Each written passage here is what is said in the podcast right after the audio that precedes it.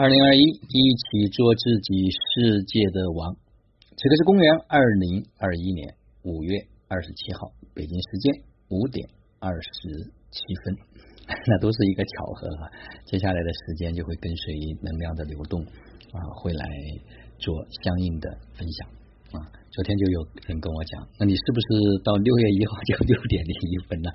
啊，我说这个都是一个巧合啊，正好从五月二十号开始，你看有一天我就花了差不多一个小时的时间啊，才感知到要去讲什么。所以这个呢是跟随灵感的一个流动，也跟随啊前一天大家在生活中间，我自己在生活中间啊所感知到的一些东西，跟大家去做分享。那我先今天想问大家一个问题啊，假如我们开车的技术已经很熟练了，大家还会不会去这个练习场练习呢？一定不会了，因为这个在没有会开车、掌握这个技能、没拿到驾照之前，一定是要跟随师傅在练习场反复的练习，通过考试才能够正式上路。但考试。并不表示你就是一个好的驾驶员，你就能够很自如的去驾驶汽车。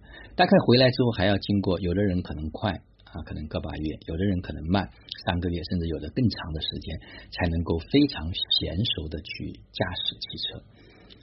那同样的啊，最近也有很多家人说，哎呀，好像这个有一点难度啊，好像我觉得有一些压力。呃，我想先跟大家松松绑。就是这个过程呢，就像我们觉知力的训练一样的，在没有觉知、不知不觉之间啊，你一定要开始去训练，让自己变成后知后觉。有一天呢，可能会变成当知当觉。当然，再往前走呢，就会变成先知先觉了啊。那当然，再往前走，还有更高的就是全知全觉。大家不用去停留在这个概念上面，更重要的是什么？更重要的是有没有觉知和觉察。啊，短短的，你看这一周的时间里面，我在每一天看大家的作业啊，特别是核心会员的这些作业的时候，呃，所有人的这种觉知力都有了明显的提升。第二个呢，就大家的这种生对生活的这种感知力、这种细腻度、精微度，甚至精致度啊，都在提升。这个一定是这一周的时间，每天晚上要来写写作业才可以做到的。那当然，对于有一些视力啊，或者是年纪比较大的，就是你不一定要用这种文字的方式啊，但你可以通过其他的方式来去叫做每一天跟自己的生活做一个复盘啊。就像过去我们所讲到的，叫一日三省吾身，我们不三省，我们只要一事一决是必须要做到，我们才有可能会发生一些非常微妙的变化。那这里呢，我也跟大家举一个案例。啊，就是我昨天下午在这个七晚茶会的分享啊，可能会员们都已经听过了。那听过之后呢，大家也可以再去感知。我就举我昨天分享过程中间，我后来晚上回来，我有了一个觉知和觉察。我其中啊提到了一位家人，并且提到了他的名字。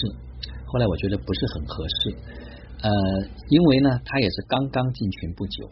后来我就单独跟他留言，哎，我说我今天提到了你。啊，我不知道会不会给你造成一些困惑啊？会不会让你觉得有一些啊？如果内在出现不舒服呢，你就去释放一下情绪啊！我也觉察到了，在以后的分享中间呢，尽可能的不针对具体的人啊，就是当事者能明白，但是其他人可能不一定需要明白啊。不过这位家人的觉知力非常强，他说如果我的这个案例对大家有贡献，我还是很乐意的。那他也听完这个分享之后，我昨天就在他的作业中发现，他立刻就做出了转变，就是我提到的那个部分啊，就是关于我们不要每天拿一些东西、拿一些概念、拿一些东西来束缚自己，好像每天都在检讨说我没做好。而我说更重要的是，我们思考如何去做。而昨天在他的作业里面，他就给自己松了绑。呃，我实际上一直觉得这位家人是非常有。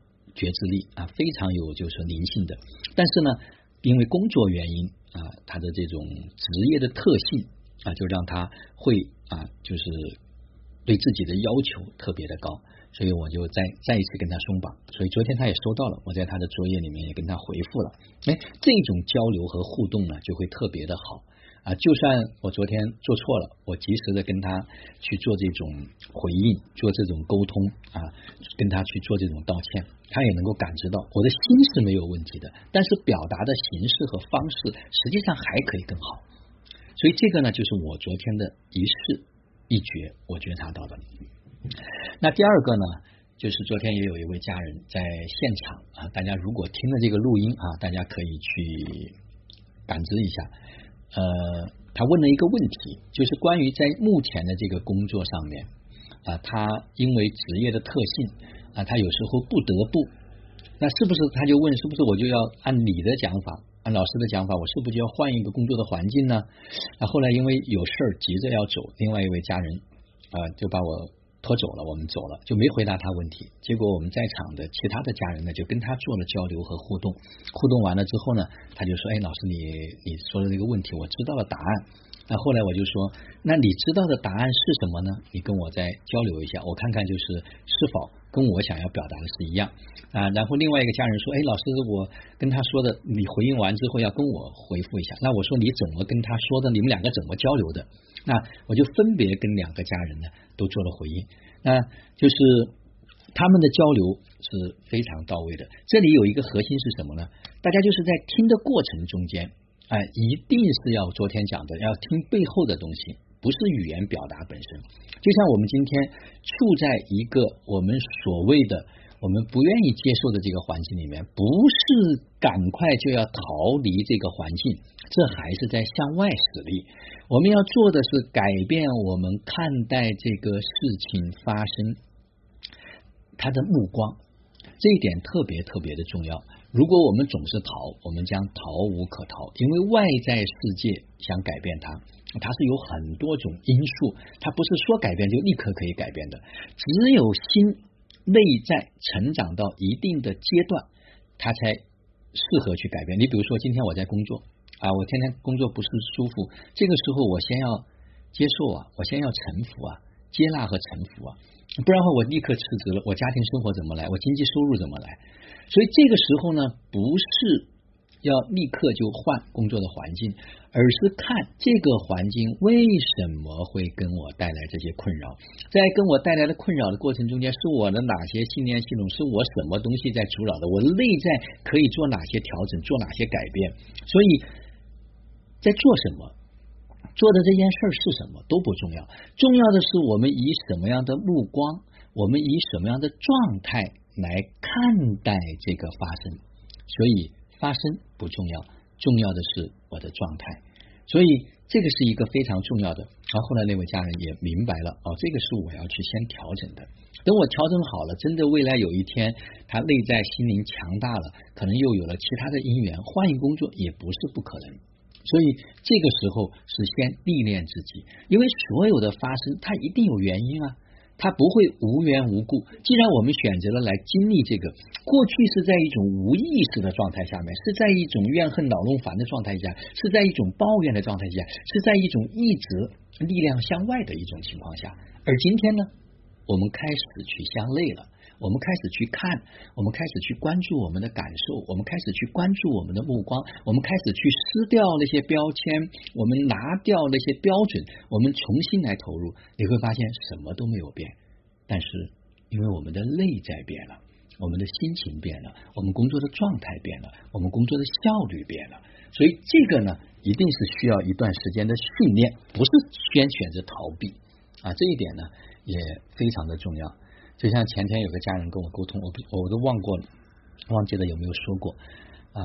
我说，他说现在好像情绪有些低落，我说低落没关系，可以调整，但是你只要不逃跑就可以。他说，在我的字典里面没有逃跑二字。我说，那我就放心了。所以大家看，在生活中间有好多人啊，他有一种模式，我们需要看见我们固有的那种模式。啊，就像很多人一直讲说，哎呀，老师，我真的很忙啊，我这个安排不出来呀。但是呢，生活又一地鸡毛啊，有一堆的问题。那我就在想，你在忙什么呢？都已经忙到这个程度了，忙到他一地鸡毛了，还不能还不要做出改变吗？还要等到那个问题来的更猛烈、更激烈吗？所以这就是一种模式。所以这个点呢，就是没有批评的意思，也没有也没有评判的意思，大家只是需要看见，需要看见我们自己啊，需要看见我们自己，看见我们为什么会掉在这个里面。当然，我昨天给的方法也，我们不是我给的方法，就是我们最近大家反复去练习的东西，也非常的简单。也就是说，我们守住自己的中心啊，不忘自己的初心。然后就有情绪就释放情绪，然后记得收回力量，就这么反复练习。这个是需要持续练习，不是一天啊，他一直练到你能熟练驾驶啊，不需要用脑袋再去反应了。所以那个情绪一来，你就释放掉，收回了力量。到达那个时候，好像就很难有东西在困住。这个有的人可能是几个月，有的人可能甚至几年啊，每个人的时间长短会不一样，但是一定要给自己一点什么耐心。我发现自从建立这个会员群之后，我的生命体验记录每天的时间自动的开始延长了啊，因为每天发生太多太多的事情，有太多的家人在他们作业中间啊成长的速度啊超出了我的想象啊，包括第一次进入的这些家人们啊，他们的这种转变。啊，包括在生活中间的这种觉知力，最主要是他们快乐和幸福的这种指数啊，蹭蹭蹭的往上涨。这就是我昨天讲的，不是我的功劳，是这个群体大家共同构建的这个场的功劳。所以不要忽视了，我们每天都在不同的场中穿梭。到底什么样的场是最支持我们的，是最滋养我们的啊？自己去做决定和选择，好吧？今天的分享就到这里。昨天讲了一个。关于我们建立有道生活的，今天读书会下午啊，又有了信息来到我，我可能会从另外一个话题上来跟大家做一些拆解，目的只有一个，让我们越来越好，越来越喜欢自己，越来越爱自己，越来越活出自己，越来越能够回归自己的王位。就让我们每一天、每一刻、每一分、每一秒，都活在爱、喜悦、自由、恩典和感恩里，执行生活道。有道好生活，做有道之人，过有道的生活。